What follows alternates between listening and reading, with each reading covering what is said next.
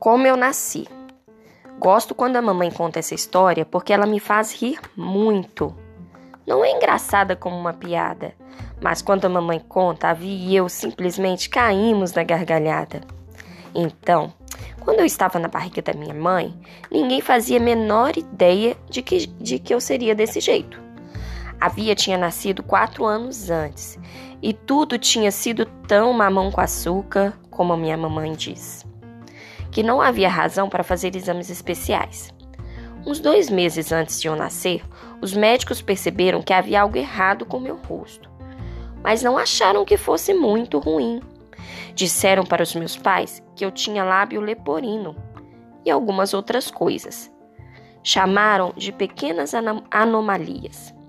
Duas enfermeiras estavam na sala de parto na noite em que eu nasci. Uma era muito doce e boazinha. A outra, segundo a mamãe, não parecia ser nem um pouco assim. Tinha braços muito grandes. Aqui começa a parte engraçada. E ficava soltando puns. Tipo, ela dava cubos de gelo para minha mamãe e soltava um pum. Media a pressão e soltava outro pum. A mamãe disse que era inacreditável porque a enfermeira nem ficava sem graça. Além disso, o obstetra dela não estava de plantão naquela noite. Então, ela acabou nas mãos de um residente mal-humorado, que ela e o papai apelidaram de Doug, por causa de um velho programa de TV ou algo do tipo. Não chamavam o médico assim na frente dele, né? Mas a mamãe diz que, embora todo mundo na sala estivesse meio irritado, papai a fez rir a noite inteira. Quando saí da barriga da minha mãe, ela disse que todo mundo no quarto ficou muito quieto. Ela nem conseguiu me ver, porque a enfermeira boazinha saiu correndo comigo. O papai foi atrás com tanta pressa que deixou cair a filmadora, que ficou em pedacinhos. Então a mamãe ficou muito chateada e tentou levantar para ver onde eles tinham ido, mas a enfermeira que soltava pum a segurou na cama com seus braços grandões.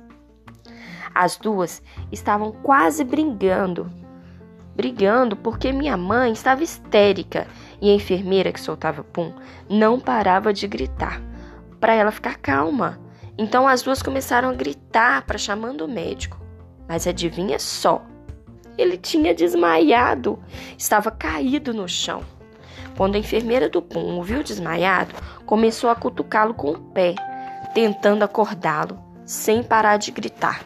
Que tipo de médico você é? Que tipo de médico você é? Acorde, acorde, acorde. Aí, de repente, ela soltou o maior, mais barulhento e mais fedorento pum da história dos puns. A mamãe acha que, na verdade, foi o pum que acordou o médico. Quando ela conta essa história, representa todos os papéis, faz até os barulhos dos puns e é tão, tão, tão engraçado.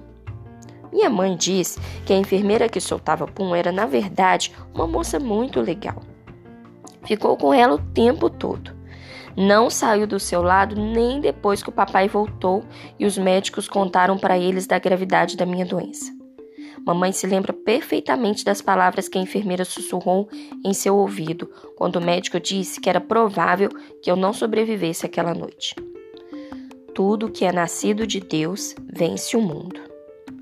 No dia seguinte, depois que eu tinha sobrevivido àquela noite, foi a mesma enfermeira que segurou a mão da minha mãe quando a levaram para me ver pela primeira vez.